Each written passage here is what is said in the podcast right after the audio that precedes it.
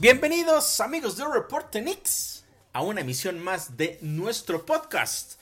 Y esta semana estuvo muy interesante para la escuadra de la Gran Manzana, pues hay que recordar que después de un inicio muy complicado de dos ganados y cuatro perdidos donde las cosas no pintaban nada bien, aparte vino la lesión de RJ Barrett, hubo muchos aspectos importantes que terminaron afectando el desempeño de la escuadra de Nueva York. Y uno de esos aspectos fue también su poca productividad en tiros de campo, los errores también incluso en los tiros libres. El panorama en general, les decía, no era nada bueno y se venía una semana que pudiera haberse pensado como complicada. Había tres partidos, el primero en contra de los Clippers, el segundo en contra de la escuadra de los Spurs e iban a cerrar en contra de los Hornets. Afortunadamente, ha sido una semana casi perfecta porque fueron tres partidos, tres victorias, la primera racha de tres victorias en lo que va de la temporada, las primeras tres victorias también en casa en el Madison Square Garden, otro aspecto que también es por supuesto muy importante y por primera vez entonces en este en esta naciente temporada los Knicks aparecen con marca ganadora. Aspectos clave y les decía casi perfecta porque por supuesto que a lo largo de estos tres partidos hubo momentos en los cuales se mostraron ciertos detalles que ya estaré platicando y que los Knicks tendrán que trabajar para poder enfrentar a equipos ya mucho más poderosos. Pero vamos a comenzar rápidamente con el análisis de lo que ocurrió entonces esta semana. El primer partido fue el lunes pasado en contra de la escuadra de los Clippers, un partido que se antojaba complicado porque venía eh, este equipo de, Los Ángeles con la incorporación de James Harden, un jugador que sabemos que es peligrosísimo, que eh, puede hacer muchísimo daño y aparte tienen ya también, por supuesto, sabemos ahí a Kawhi Leonard, a Russell Westbrook, a Paul George, jugadores que regularmente lo hacen bastante bien y que tanto a la ofensiva como a la defensiva hacen la diferencia, marcan la diferencia para su equipo. Entonces la incorporación de James Harden en realidad pues pintaba para que fuera eh, algo mucho más positivo para ellos. Pero también una de las cosas que yo mencionaba y que siempre lo he comentado es cuando llega un jugador nuevo, no siempre la adaptación es tan fácil. No siempre entran en ritmo de manera inmediata. Y lo veíamos, por ejemplo, con en el caso del de, equipo de los Bucks de Milwaukee, que no fue inmediato también y apenas todavía están entrando en calor eh, Damian Lillard y eh, Giannis Antetokounmpo en, en esa ofensiva poderosa. Iba a ser más o menos lo mismo, pero sabemos que el talento individual muchas veces puede sacar adelante a los equipos. Aquí afortunadamente no fue así. Los Knicks terminan ganando por marcador de 111 a 97. Un aspecto importante es que fue el regreso también de RJ Barrett, un jugador que yo lo había mencionado en los eh, reportes post partido. Era indispensable porque estaba teniendo un arranque de temporada muy bueno. Y la duda era también después, cuando él regresara de esos dos partidos de ausencia por ese golpe en la rodilla que tuvo, si iba a poder mantener ese nivel. Ya les platicaré hacia el final eh, un poco más de los números y de la aportación, pero la realidad es que RJ Barrett fue clave también para esta racha en esta, eh, en esta semana pasada. Regresa entonces RJ Barrett. Los Knicks ese partido lo comenzaron mal en realidad porque apenas en el primer periodo estaban lanzando para un 30% de efectividad. Pero también uno de los factores importantes es que de las fortalezas de esta escuadra de los Clippers es el tiro de larga distancia, pero ellos estuvieron apenas lanzando para 2 de 17 de 12, perdón, en triples, apenas un 17% de efectividad. A pesar de eso, ellos se fueron con la ventaja en el primer periodo por únicamente dos puntos. Hasta ese momento James Harden todavía no había encestado un solo punto. Vinieron sus primeros puntos hasta el segundo periodo, en el cual de hecho consiguió 9 solamente en ese, en ese cuarto mientras que Russell Westbrook tuvo 11 puntos. Y los Knicks, les decía, la productividad no iba tan bien. El único jugador que después de dos periodos estaba en doble dígito era Julius Randle, que tenía 13 puntos. RJ Barrett por su parte en un arranque un poco eh, lento, apenas tenía 8. Jalen Bronson tenía 5. Josh Hart e Emmanuel Quickly tenían solamente 4 y al descanso los Knicks estaban abajo por 4 puntos. Se estaba complicando el partido. Hasta ese momento el porcentaje de efectividad de los Knicks era de 37.5, mientras que el de los Clippers era de 47.4. Por ahí las cosas, eh, digamos que no iban tan bien. Es de los aspectos que yo les decía. No podemos hablar de una semana perfecta porque no se dominó por completo eh, en los tres partidos. Sí por momentos, pero eh, estos son como de los pequeños detalles que sí tenemos que destacar. El tercer periodo vino ya el regreso de la escuadra de neoyorquina. Tuvo un arranque de 12, de una racha de 12 puntos contra 6. Pudieron recuperar la ventaja, pero los Clippers después también tuvieron una mini racha de 7 puntos contra 2. Se volvieron a ir al frente y ahí por lo menos ya estaba un poco más parejo. En ese periodo Randall terminó con 9 puntos, Barrett terminó con 7, pero Kawhi terminó con 11 puntos y fueron eh, seis cambios de ventaja solamente en el tercer periodo. Pero el partido estaba ahí, el partido estaba parejo, los Knicks empezaron a mejorar su porcentaje de efectividad y después de tres cuartos terminaron con el marcador empatado a 76 puntos. Y después vino ahora sí lo que marcó la diferencia porque los Knicks entraron al cuarto periodo con una mentalidad completamente diferente, una efectividad también mucho mejor. Arrancaron ese periodo con una racha de 7 a 0. Ahí tuvo que venir un tiempo fuera por parte de los Clippers. En esa racha, eh, George Hart fue clave porque primero consigue un triple, después un robo y después de ese robo pone una extraordinaria asistencia para eh, RJ Barrett. Entonces tenían ya ventaja de 7 puntos muy temprano en el segundo periodo. Era la máxima ventaja para los Knicks hasta ese momento en lo que iba del partido. Y en ese mismo lapso, un aspecto que también fue clave fueron las pérdidas de balón por parte de los Clippers, que fueron cuatro pérdidas de balón. Entonces no estás encestando, pierdes la bola, los Knicks están enrachados. Eso fue lo que empezó a inclinar la balanza para los Knicks y dentro de ese, ese periodo también lo que hizo Dante DiVincenzo primero consigue un extraordinario robo en un pase que le dan ah, o que le intentan dar a James Harden llega por atrás nunca lo ve Harden le roba el balón y en rompimiento consigue los puntos. Una ofensiva después viene un tiro de tres por parte de los Knicks no se consigue y un extraordinario rebote por parte de Dante en la línea de base saca el balón hacia el triple Josh Hart no lo toma, pero Dante continuó, continuó su recorrido hacia la esquina. Ahí le da el balón eh, Josh Hart, intenta el triple y lo consigue. Y ahí prácticamente fue cuando el partido se salió de las manos de los Clippers, se cerró de alguna manera, por decirlo, a favor de los Knicks porque extendieron su ventaja hasta 11 puntos, una ventaja que incluso llegó a ser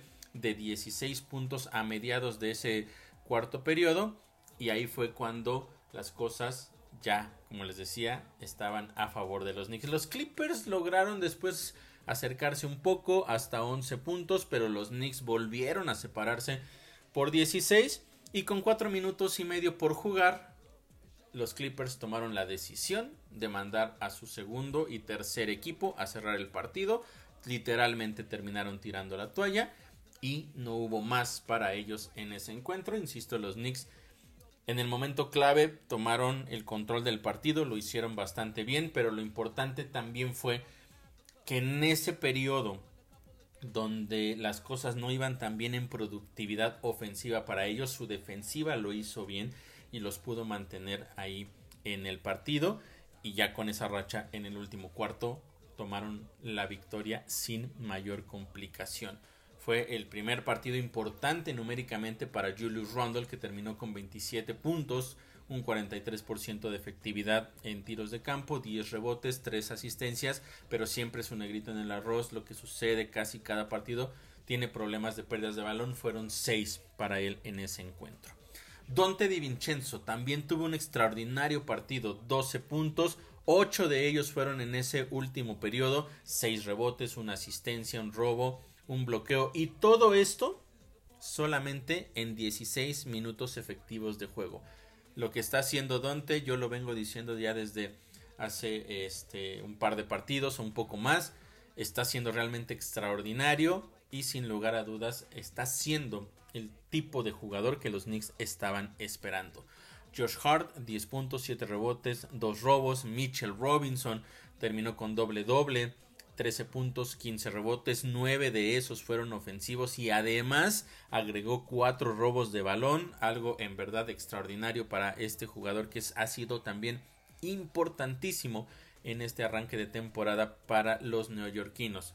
Lo que ha hecho la segunda, la segunda unidad, guiados principalmente por Emmanuel Quickly y también con la incorporación regularmente, como les decía, de Dante, de Hart, de incluso del mismo Hartenstein, ha sido extraordinario en ese partido hasta el momento de que antes, al momento previo a que se tomara la decisión por parte de los Clippers de mandar a descansar a sus jugadores titulares, ahí estaba el marcador 35 a 16 a favor de la segunda unidad de los Knicks.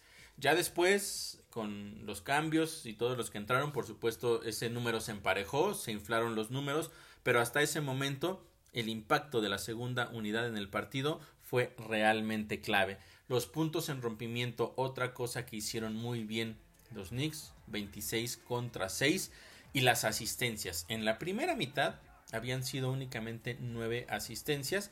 En la segunda mitad prácticamente eh, o, duplicaron, superaron el doble. Fueron 19 asistencias en la segunda mitad. Trabajo en equipo, el pase adicional para dejar al jugador con mayor posibilidad de un tiro más cómodo, a veces incluso en la pintura o debajo de la canasta, estuvo rindiendo frutos para el equipo de la Gran Manzana. Y con eso eh, los Knicks terminaron ya con la victoria, un partido muy eh, digamos, importante porque era la primera victoria en el Madison Square Garden para los Knicks y eh, también tenían que cambiar como ese chip de todo lo que había sucedido en las primeras dos semanas y tener algo positivo. También mencionar que RJ Barrett en ese encuentro llegó a 5000 puntos de, de por vida y con eso es el jugador más joven en la historia de los Knickerbockers en llegar a esa cantidad de puntos. Así es que una felicitación, por supuesto, desde acá para RJ Barrett, que está, insisto, teniendo una temporada realmente extraordinaria. Pero teníamos esa victoria. Y después venía un duelo que pudiera ser complicado por diferentes factores. De entrada, todos los ojos de eh, los amantes del básquetbol estaban puestos en el siguiente partido porque era la primera ocasión que el novato sensación de esta temporada de los Spurs, eh, Víctor Gombayama, iba a pisar el Madison Square Garden. Sabemos perfectamente lo que significa jugar en la Meca, sabemos que muchos jugadores eh, levantan su nivel o tienen extraordinarias actuaciones la primera ocasión que juegan ahí y se esperaba lo mismo de este jugador francés que lo había hecho más o menos. La verdad es que ha tenido partidos importantes, pero también había tenido partidos en los que numéricamente no había estado tan, tan bien. Por supuesto, está llegando a la liga, tiene que aprender a jugar en este nivel, a esta velocidad, con este, eh,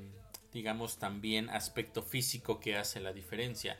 Y precisamente hablando de eso, sabíamos que iba a ser difícil eh, detenerlo en el aspecto de los tiros porque tiene muy buen porcentaje de efectividad, tiene muy buen tiro, también tiene mucha movilidad y eso es bueno, puede colar, puede tener buenos movimientos de pies en la pintura, pero lo que yo mencionaba previo al partido era que la forma de detenerlo era siendo físicos con él.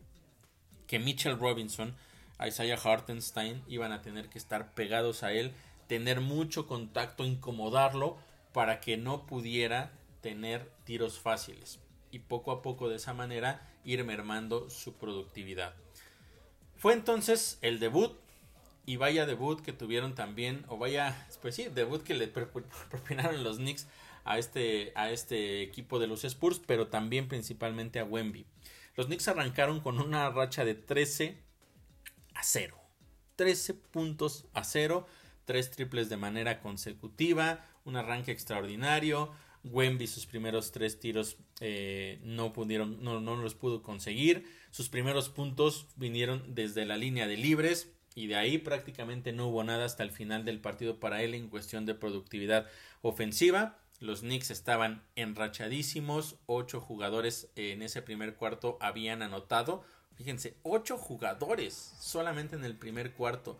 Entraron nueve, el único que no pudo anotar pero hizo por supuesto muchas otras cosas adicionales como siempre lo hace fue Josh Hart, pero Barrett y Randall ya tenían 6 puntos, Grimes y Robinson tenían 5, Bronson 4, Dante, IQ y Hartenstein tenían ya 2 puntos y 12 canastas se consiguieron en ese primer periodo, de las cuales 9 vinieron precedidas de un pase, es decir, 9 asistencias de eh, hubo, hubo en esas primeras 12 canastas algo extraordinario siempre lo sigo recalcando lo acabo de mencionar hace un poco un poco atrás las asistencias tienen que ser clave para que los Knicks puedan ganar los partidos en ese primer periodo el porcentaje de efectividad fue por supuesto extraordinario 52% en tiros de campo, 55% en triples. Los Knicks ya estaban arriba por 17 puntos. Prácticamente ahí podemos decir que el partido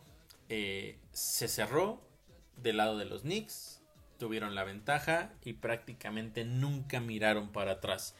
Eh, en el segundo cuarto, un par de intentos más de Wemby, no los consiguió, también ya tenía dos pérdidas de balón, los Knicks estaban arriba ya por 21 puntos, aunque de las cosas a trabajar, que como yo les decía, es el hecho de que los Spurs lograron reducir esa ventaja o esa desventaja, mejor dicho, hasta 14 puntos, aunque los Knicks posteriormente lo volvieron a, recuperar.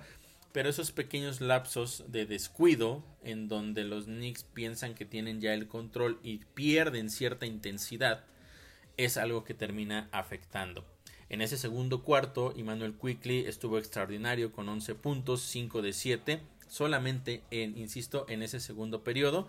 Y Jalen Bronson consiguió tres triples de manera consecutiva, que fue parte precisamente de lo que permitió que se volvieran a separar los Knicks. Sin embargo, lo que les decía, la baja de, intensidad que tuvieron, por supuesto que provocó que, que, este equipo de los Spurs pudiera venir un poco de atrás. La defensiva ya no estaba presionando de la misma manera. Eh, uno de los aspectos es que dejaron o creyeron, mejor dicho, que como estaban de pronto los jugadores de segunda unidad de, la escuadra de los Spurs, pues el partido iba a ser todavía más cómodo para ellos que cuando estaban los titulares. Sin embargo, no fue de esa manera. Los Spurs habían tenido un 39% de efectividad en tiros de campo en el primer periodo. En el segundo subió a 58%. De los 51 puntos que tuvieron los Spurs en esa primera mitad, 26 vinieron de la segunda unidad. Por eso les decía, esos descuidos que tuvieron los Knicks en ese momento en específico, cuando estaba la segunda unidad, fue un factor clave. Y mientras tanto, los Knicks también bajaron ese porcentaje de efectividad de un 52% a un 45%. Son únicamente 7 puntos de diferencia en, en cuestión de porcentaje, pero terminó afectando. Los Knicks acabaron ese segundo periodo arriba sí, pero por 14 puntos después de que habían estado al frente hasta por 21. Después, en el tercer cuarto, otra vez como que ya vino la reacción, entendieron que tenían que seguir presionando, un arranque de 8-2, triples consecutivos primero eh, de, de RJ Barrett y posteriormente de Quentin Grimes. Y después de eso vino la ventaja máxima que fue de 29 puntos. Máxima del partido, máxima de hecho de toda la temporada. En ese lapso eh, hubo una racha de 14 puntos contra cero. Sí cayó por ahí el primer, la primera canasta de Wemby cuando faltaban aproximadamente 3 minutos por jugar en el tercer periodo. Pero los Knicks en ese momento estaban ya con 29 puntos de ventaja. La ventaja incluso se llegó a extender a 30 que fue ya la, la máxima en todo el partido.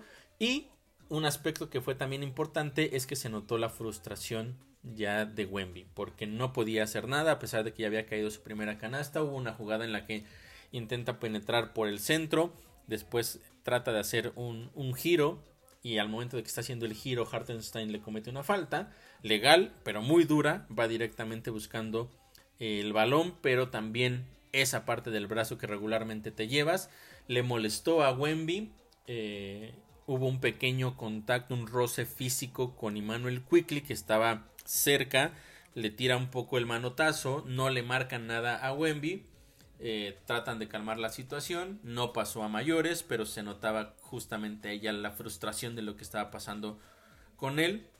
Y eh, eso nos daba también a entender, por supuesto, que todo el partido estaba ya en manos y en control de los Knicks, que como les decía, en ese tercer periodo lograron tener ventaja hasta de 30 puntos terminaron al frente de los eh, tres primeros periodos por 27 con marcador de 99 a 72. Los Spurs tuvieron un buen arranque hacia el final, racha de 7 puntos eh, contra 2 que después se extendió hasta 17-7 y lo que fue clave para ellos en esos primeros minutos del último cuarto fue que encestaron sus 8 primeros disparos lograron una vez más acercarse hasta 14 puntos con menos de 7 minutos por jugar. Podría yo decir, y lo decía de hecho en la previa, que fue, eh, perdón, en el reporte post partido, que fue el momento más oscuro de los Knicks, porque después de que ya habías frustrado a Wemby, después de que habías tenido eh, tres cuartos prácticamente brillantes, en donde te habías separado hasta por 30 puntos, y dejaste que se acercaran hasta 14, perdiste una ventaja de 16 puntos. O sea, les permitiste reducir 16 puntos una ventaja que tú prácticamente, o que a ti prácticamente te aseguraba ya la victoria. Por eso decía, el momento más triste, el momento más oscuro, el momento de más fragilidad, que afortunadamente se logró cerrar de una manera extraordinaria porque reaccionaron justo en ese momento cuando se acercaron a 14 los Knicks empezaron a encestar una vez más se volvieron a separar por 21 puntos y ahí se acabó el partido. Porque una vez que se recuperó esa ventaja de 21 puntos Greg Popovich tomó la decisión de mandar a la segunda unidad a cerrar ya el encuentro. Es decir lo mismo que sucedió en el juego anterior en contra de los Clippers se consiguió aquí en el partido en contra de los Spurs.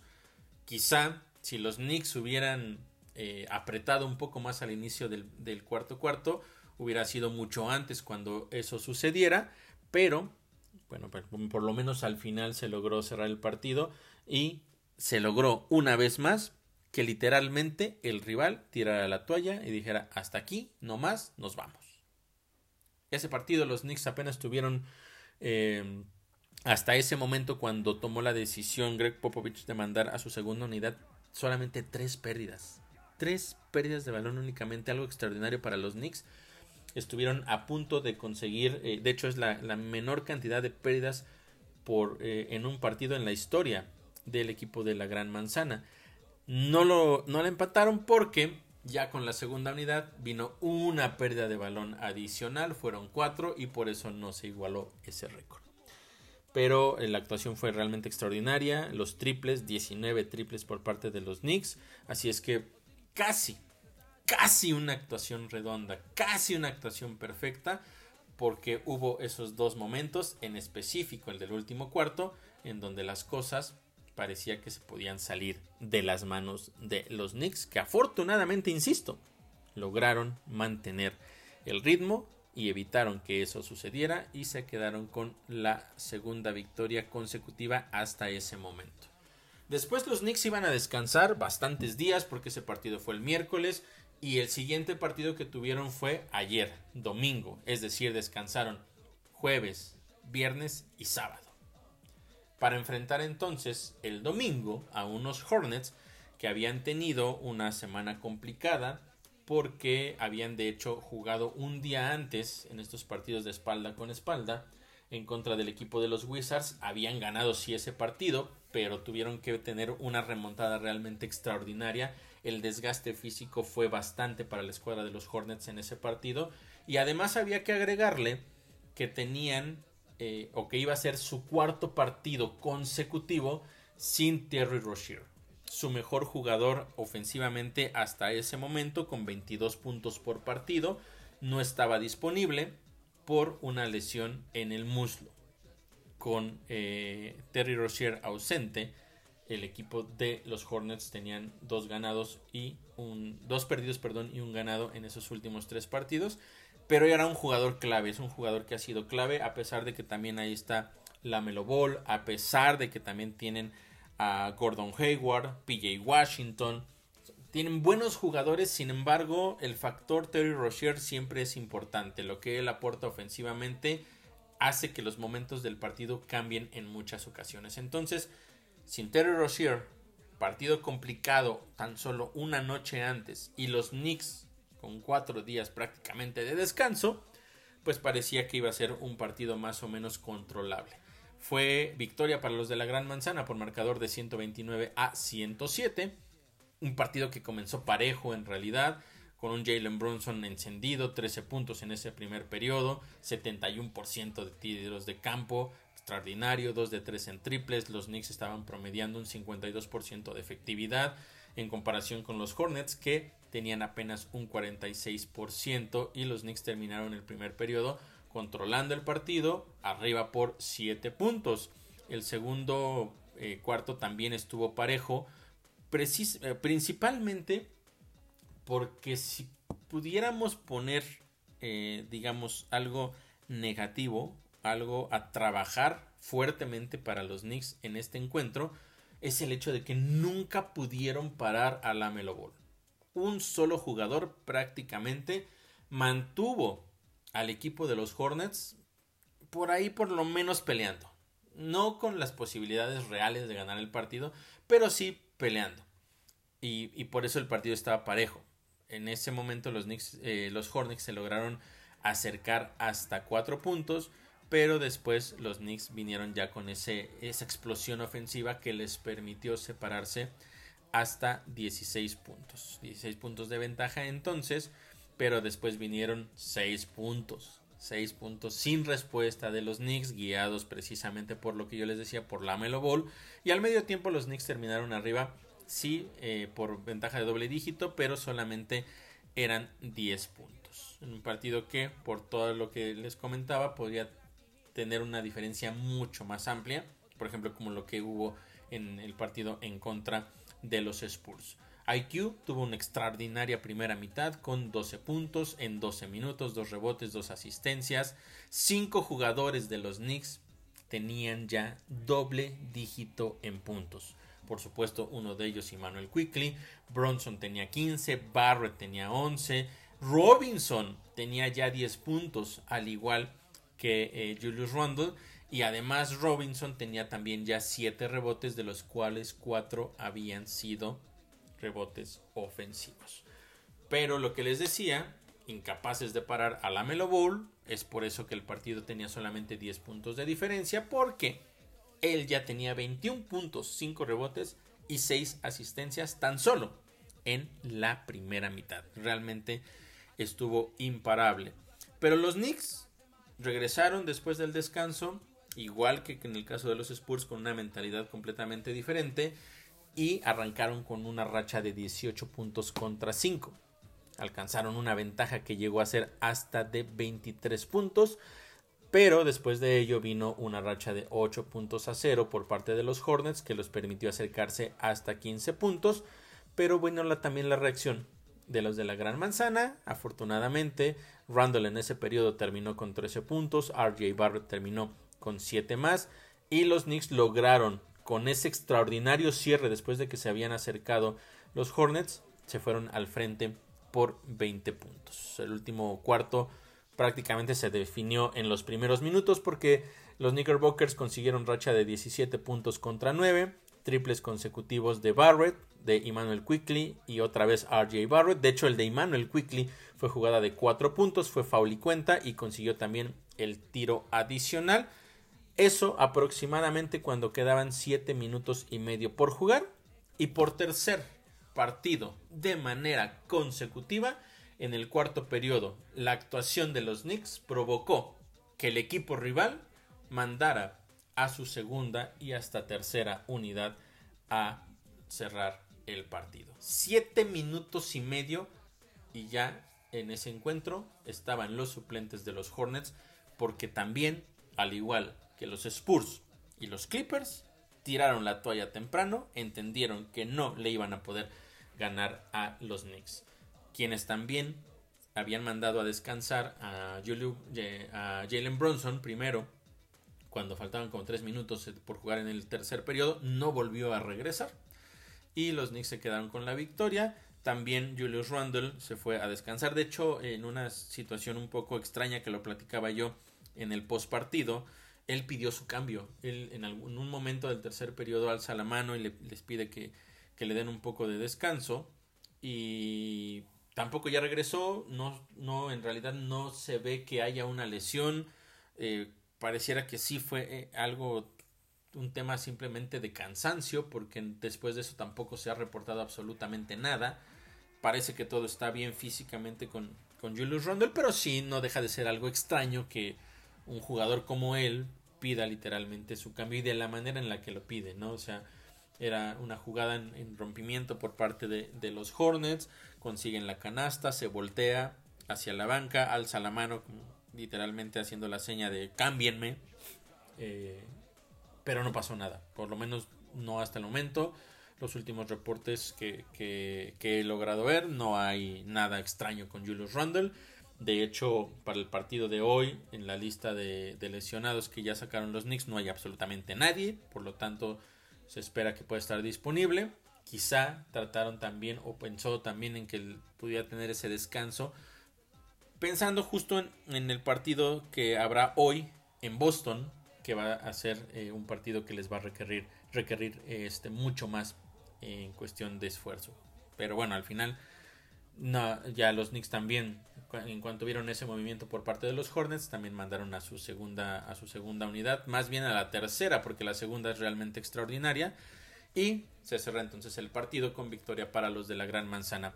14 de 29 en triples hasta ese momento. Yo insisto en marcarles justo ese punto porque después te puedes ir a las estadísticas eh, y lo que pase al final con los jugadores de segunda unidad, tercera unidad, que casi no ven minutos de juego, pues intentan hacer cosas adicionales y de ahí eh, las estadísticas se modifican. Pero es por eso que es clave también marcar cómo iban en el momento en el que el partido se, se rompió. La química de la segunda unidad ha sido un factor importantísimo, lo sigo recalcando. Este tema de IQ, Hart, Hartenstein, Dante están teniendo realmente una temporada extraordinaria. Eh, Tom Thibodeau sigue manteniendo esa rotación de nueve jugadores que tuvo la temporada pasada, esa mentalidad que le funcionó por un buen lapso de la temporada, principalmente hacia el final, lo está haciendo ahora con la adición precisamente de Dante Di Vincenzo y los resultados por lo menos en esta semana anterior le han funcionado bastante bien. Tres victorias entonces. ¿Y qué podemos hablar de los Knicks en estos tres partidos? Es algo completamente diferente a lo que vimos dentro de los primeros seis, en donde no había juego en equipo, en donde se estaban intentando tiros eh, demasiado forzados, la selección de tiros en verdad era muy mala, la intensidad defensiva estaba por parte de algunos jugadores pero no de todos, entonces había digamos eh, una falta de cohesión en el equipo en, en ambos lados de la duela y también en, en, el esfuerzo de muchos jugadores. Era como de los, de los temas principales porque yo les decía, bueno, el porcentaje de efectividad puede variar porque al final pues no siempre vas a salir con la mano caliente, no siempre te van a caer los tiros, pero cuando no está sobre la duela ese esfuerzo adicional, cuando no puedes aportar numéricamente en puntos, pero puedes aportar en rebotes, puedes eh, aportar presionando, puedes aportar defensivamente, eso es lo que hace la diferencia y mucho de eso no había en esa primera en esas primeras dos semanas y sí hay que decirlo tal cual es, principalmente uno de los factores era que Julius Randle era el jugador que no estaba con la misma intensidad que el resto del equipo. Afortunadamente tuvo una buena semana porque ese primer partido en contra de los Clippers le empezaron a caer las bolas y gracias a eso por supuesto su confianza creció y eso lo ayudó a tener una semana bastante productiva a Julius Randle. Pero en general lo que hizo el equipo de los Knicks, mover más el balón, las asistencias, el esfuerzo defensivo, eso que insisto que pone la segunda unidad que muchas veces ni siquiera los titulares lo hacen, el extraordinario eh, reaccionar que tuvo en este caso también Jalen Bronson fue un factor clave y el regreso por supuesto de RJ Barrett fue otro de los factores importantísimos para lo que sucedió esta semana con el equipo de la Gran Manzana. ¿Qué eh, o cuál es el impacto que yo les mencionaba por parte de, de RJ Barrett? Bueno, pues RJ Barrett después de esa lesión regresó y tuvo un promedio de casi 25 puntos por partido. Algo realmente extraordinario. Yo se los venía diciendo. Los Knicks necesitan que regrese RJ Barrett porque está teniendo un inicio de temporada extraordinaria. Le puede ser un poco lo que dejó de hacer la temporada pasada, que quizás se quedó con la espinita de que necesitaba hacer más. También el hecho de que estuvo en el Mundial de Básquetbol, tuvo más tiempo de juego en lo que fue la pretemporada, la temporada baja. Eh, eso seguramente también le ayudó bastante y está haciendo, o por lo menos hasta el momento, está pagando frutos porque además también está teniendo promedios eh, o tuvo promedios en esta semana de cuatro rebotes por partido y también cuatro asistencias. Les decía, Julius Randle despertó en esta semana. Su promedio es de 24.3 puntos por partido y en lo que sabemos que siempre está ahí aportando es en los rebotes que tuvo 10.3 además de que también un par, eh, perdón, cuatro cuatro eh, asistencias por partido. Entonces, por lo menos en esta semana, insisto, muy buena por parte de Julius Randle en esa reacción, en ese cambio de mentalidad, que esperemos que lo mantenga, porque si no, va a regresar, o si va a regresar, mejor dicho, a lo que estaba antes de, esa, de esta racha de tres partidos, puede ser perjudicial para los Knicks. Pero por lo menos en esta semana, doble doble para Julius Randle en puntos y también en rebotes. Se tendrá que seguir trabajando sin lugar a dudas en el tema de las pérdidas de balón, casi cuatro pérdidas por partido. Lo que está haciendo Jalen Bronson también extraordinario. Él tiene promedios de 17 puntos por partido. Tiene también cuatro asistencias. Es un factor también clave.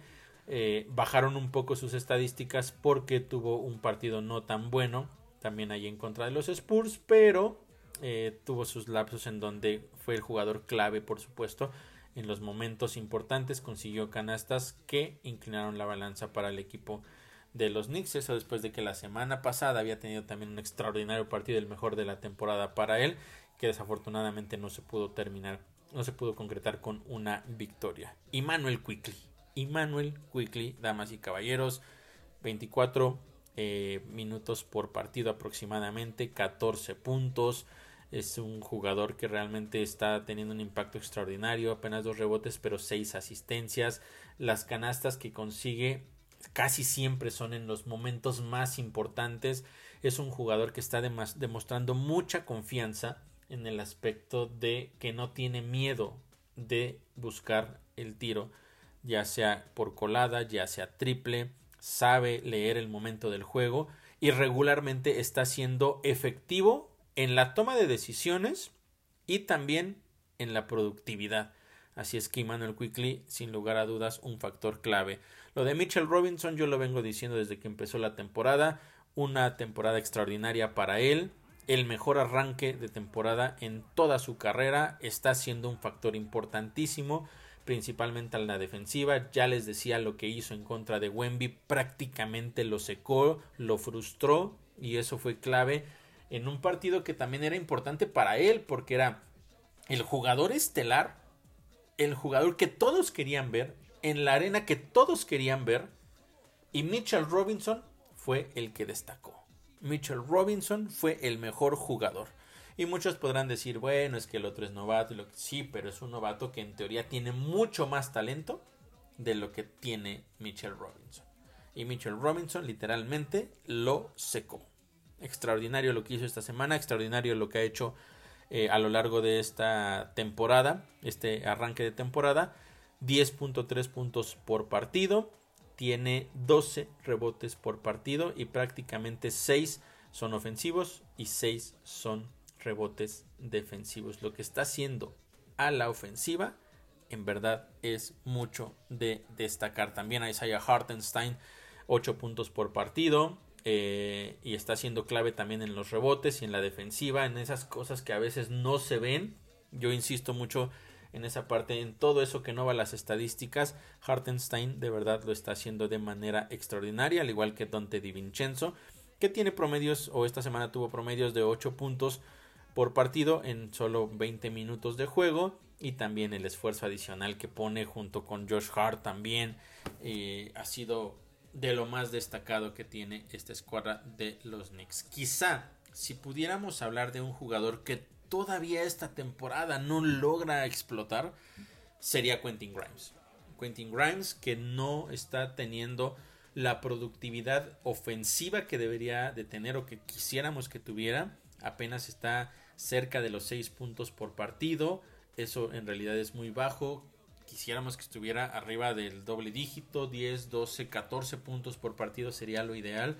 Hasta el momento no está llegando ahí, pero también hay un aspecto que es muy importante mencionar con respecto a Quentin Grimes y es el hecho de que a él se le está encargando la responsabilidad de cubrir siempre al jugador rival más peligroso. Y eso por supuesto genera también un desgaste físico, un desgaste incluso tal vez hasta emocional, dependiendo de qué tan bien o qué tan mal lo estés haciendo.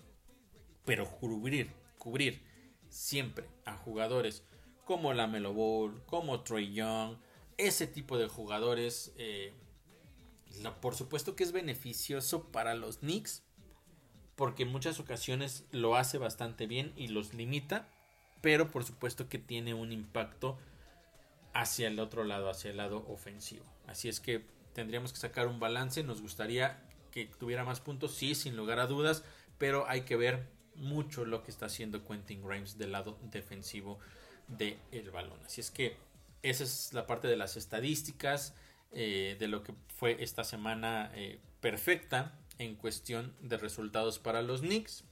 Insisto, con ciertos detalles a trabajar, nada que no se pueda solucionar, pero ya veremos qué sucede esta semana porque va a ser una semana muy, pero muy complicada para los neoyorquinos. Pero antes de pasar al tema de qué se viene esta semana y ya cerrar el podcast de, de hoy, Ivan Fournier. Ivan Fournier realmente yo no sé cuánto tiempo más lo van a esperar. Platicaba un poco al respecto eh, ayer después del partido, en el post partido de, la victoria contra los Hornets, que es, es triste. Eh, no, no, no me extraña, pero es triste lo que está sucediendo con él. Tuvo buenos minutos en la, en la pretemporada, lo hizo bastante bien, fue productivo, pero Tom Thibodeau no lo ha tomado en cuenta. En esta semana, tres partidos que se terminan definiendo de una manera cómoda, donde el rival manda a su escuadra suplente, incluso hasta el tercer equipo, y aún así no entra en los planes Iván Fournier de minutos, solo, darle minutos, dejarlo que entre a la duela. No está en los planes de Tom Thibodeau. Eh, de hecho, sí, en algún momento el mismo Iván Fournier declaró que no le sorprendió cuando en algún punto se le acercó Tom Thibodeau y le dijo que pues no estaba considerado en la rotación y, y así de simple, así de cruel. La pregunta es, si no está considerado en la rotación, ¿para qué lo tienes en el equipo? ¿Por qué no intentaste mover a ese jugador durante la temporada baja? Lo estás manteniendo ahí simplemente para que cubra un espacio en dado caso, en dado caso que algo suceda en cuestión de lesiones. Pero estás también demostrando que tan no te importa como que en este tipo de partidos donde pudiera tener minutos no lo metes pero sí metes a jugadores que en realidad tienen un rol distinto. ¿A qué me refiero con un rol distinto? Incluso jugadores que tienen contrato de dos vías y que en muchas ocasiones los asignan para jugar con la filial de los Knicks en Westchester. Incluso a esos jugadores les estás dando minutos insignificantes, tal vez sí, pero se los estás dando en lugar de poner a Ivan Fournier. Me parece muy triste que esto esté sucediendo y que se presente esta actitud. Yo sé, y creo que por ahí va este tema, que Tom Thibodeau es un jugador, o un entrenador, perdón, de mentalidad defensiva. Y sí, seamos muy honestos. Ivan Fournier no defiende. No es un jugador que te aporte del lado defensivo y seguramente ese es un factor importante por el cual Tom Thibodeau toma la decisión de no contemplarlo. Sin embargo, es feo para el jugador que lo tengas ahí cuando quizá pudiera estar en otro equipo en donde pudiera jugar un poco, en donde le dieran minutos. Y está sucediendo lo mismo que sucedió la temporada pasada con Cam Reddish, que se esperaron hasta el final, o más bien hasta la fecha límite de canjes para poderlo sacar del equipo, y que fue cuando llegó Josh Hart. Algo similar va a pasar seguramente con este, con este jugador, con, con Ivan Fournier, a menos que vengan lesiones que no queremos que sucedan, no queremos que nada extraordinario pase, porque solo algo así realmente catastrófico haría que Ivan Fournier tuviera minutos. Entonces, por supuesto, no lo queremos por el equipo, porque queremos a todos nuestros jugadores sanos, pero no deja de ser algo realmente triste y lamentable para él. Ahora, también el hecho de no ponerlo a jugar, pues reduce el valor de lo que podrías obtener por él una vez puedas hacer un canje. Entonces son ciertos aspectos que no están bien, me parece que se está manejando de manera incorrecta la, situación, pero al final es la decisión de Tom Thibodeau y yo creo que pasa literalmente por ese aspecto, por el aspecto de, de la defensiva, porque a la ofensiva es un jugador que tiene muy buen disparo de tres, es muy efectivo y pudiera aportar por ese lado, pero si no aporta la defensiva, seguramente es por eso que Tom Thibodeau no lo está considerando y no lo va a, seguir considerando por el resto del tiempo que él esté acá en la Gran Manzana. Pero sí era un tema que quería eh, tocar con ustedes para que entendieran qué es lo que está pasando, porque para muchos es un jugador que puede tener cierto aporte principalmente del lado ofensivo del balón. Una tristeza y pues básicamente los minutos, las horas, los días están contados para Ivan Fournier en la Gran Manzana. Solo Tom Thibodeau y la gerencia saben cuál será la fecha en la que van a intentar hacer ese movimiento para que el francés salga del el equipo. Ya para despedirnos, revisemos rápidamente lo que se viene esta semana, que ya les decía es complicadísima para los Knicks por muchos aspectos. Comienza hoy en contra del equipo de los Celtics visitan allá eh, Boston después de la derrota que tuvieron en el partido inaugural, un partido que dominó prácticamente todo el tiempo la escuadra de Boston. Los Knicks tuvieron oportunidad de ganarlo hacia el final, estuvieron al frente por 6 puntos, pero no fueron efectivos en los últimos minutos y terminaron con la derrota. Los Celtics tienen una eh, marca de 7 ganados, 2 perdidos y intentarán ganar el segundo en contra de los Knicks. Dificilísimo, dificilísimo. Para a Tatum, para a Porzingis, para a, Brown también va a ser un aspecto muy complicado. Y también recordemos que ya tienen ahí a Holiday, que es un jugador dificilísimo a la defensiva, que le va a complicar a cualquier jugador que tenga enfrente. Así es que un partido muy difícil para los Knicks, que necesitarán prácticamente hacer un juego perfecto. Lo que hicieron estas eh, tres últimos enfrentamientos en donde lograron hacer que el rival tirara la toalla, tendrán que hacerlo, pero, pero, ojo con esto, sin tener esos lapsos de oscuridad en los partidos, en donde dejaban que el rival se acercara. No estoy diciendo que los Knicks van a tener ventajas de 16, 17, 30 puntos, probablemente no, y probablemente estén abajo gran parte del partido, pero si quieren mantenerse y tener la posibilidad al final de ganar el partido, tendrán que jugar prácticamente perfectos, no cometer errores y no permitir esos lapsos tan largos en donde permites que el rival se te acerque o se te separe. Partido importante. Estaré eh, analizándolo, por supuesto, después de las acciones. El miércoles, después, segundo partido en contra de los Hawks. Ese partido, recordemos el anterior que lo terminan ganando los Knicks también tenían una muy buena ventaja. Al final permitieron que se acercara este equipo de los Hawks. No fue lo suficiente para ellos y los Knicks se terminaron quedando con la victoria. Y será entonces ahora este partido allá en Atlanta. Dificilísimo, sabemos lo que puede hacer Trey Young, sabemos la importancia también que tiene Clint Capella, muchos aspectos que pueden ir en contra de los Knicks, pero es un partido que por lo menos con base en lo que vimos la, la semana pasada Si pueden mantener ese ritmo, me parece que es un partido ganable. Al igual que el partido del viernes, que será en contra de los Wizards, el primer enfrentamiento entre ellos en esta temporada. Va a ser un partido complicado, pero creo que los Knicks tienen lo suficiente para ganarlo. El problema viene que después vuelven a jugar el sábado, ahora en contra de los Hornets, y va a ser un partido allá en Charlotte. Un duelo que muy probablemente ya tengan de regreso a Terry Rozier y el partido puede ser muy diferente a lo que se vivió apenas ayer allá en el Madison Square Garden. Entonces, les decía, es una semana complicada de entrada porque son cuatro partidos de manera consecutiva. O más bien cuatro partidos en una semana. Y dos de ellos son espalda con espalda. Viernes y sábado. Viernes y sábado para la escuadra de los Knicks. Realmente va a ser un reto importante porque si bien se viene con el empuje de, estas tres victorias y todo lo que ustedes quieran, nunca va a ser, nunca va a ser sencillo poder ganar eh, tan constantemente. Y después de eso, no cierra ahí porque son cuatro partidos de visitante, pero en realidad es una gira de cinco partidos como visitante. Va a cerrar el próximo lunes en contra del equipo de los Timberwolves allá en Minnesota va a ser una semana complicadísima, durísima para los Knicks. Tendrán que ver también de qué manera logran hacer que tengan el mejor rendimiento cada uno de los jugadores y ver en qué momento se les da también la posibilidad de descansar.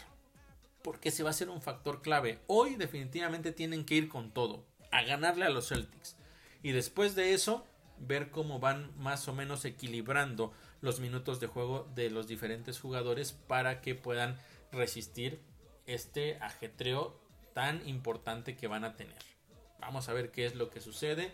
Esperemos que los Knicks puedan salir eh, de estos cuatro partidos como visitantes. Van a ser cinco en realidad, pero de esta semana por lo menos puedan salir con un récord positivo. Va a ser muy difícil hoy allá en Boston, pero me parece que los Knicks podrían aspirar a ganar los siguientes tres en contra de Hawks, Wizards y de los Hornets. Y de hoy pues dependerá, insisto, de lo que ya les mencioné, que traten de cometer la menor cantidad de errores y que puedan hacer lo mejor posible a, la ofensiva para poder ganar este partido. Por lo menos la ventaja es que demostraron esta semana que acaba de terminar que tienen la capacidad, que tienen la mentalidad, que ya están en un aspecto completamente diferente al que estuvieron la temporada, eh, las semanas anteriores y eso por supuesto que es algo positivo. Ya veremos qué, qué sucede. Recordarles también que el partido del viernes que es en contra de los Wizards será el segundo del In-Season Tournament que comenzó la, la semana eh, no pasada sino la anterior para los Knicks con la derrota en contra del equipo de los Bucks. Son solamente cuatro partidos que cuentan para este torneo dentro de temporada. Y básicamente si los Knicks pierden ese encuentro en contra de los Wizards, las posibilidades de avanzar a ese torneo allá en Las Vegas van a ser ya prácticamente nulas. Pero también de eso estaré platicando ya eh, la próxima semana aquí con ustedes y por supuesto también eh, cada uno de los días de los partidos en el reporte post partido. Por el momento no me queda más que agradecerles a todos ustedes que me hayan acompañado como siempre. Yo estaré de vuelta la próxima semana para platicar, espero, cosas muy positivas de los Knicks, de lo que haya sucedido en, en esta difícil semana. Pero manténganse al tanto, como siempre, de nuestras redes sociales para poder tener toda la información al momento. No se olviden que están las previas, los días de juego eh, y también por supuesto los reportes post partido y toda la información importante, notas importantes que sucedan a lo largo de la semana, todo va directamente a nuestras redes sociales de Reporte Nix en cada una de las redes. Así es que muchas gracias de nueva cuenta por haberme acompañado. Yo soy Oscar Pérez y estaré de vuelta para una misión más el próximo lunes de nuestro podcast de Reporte Nix.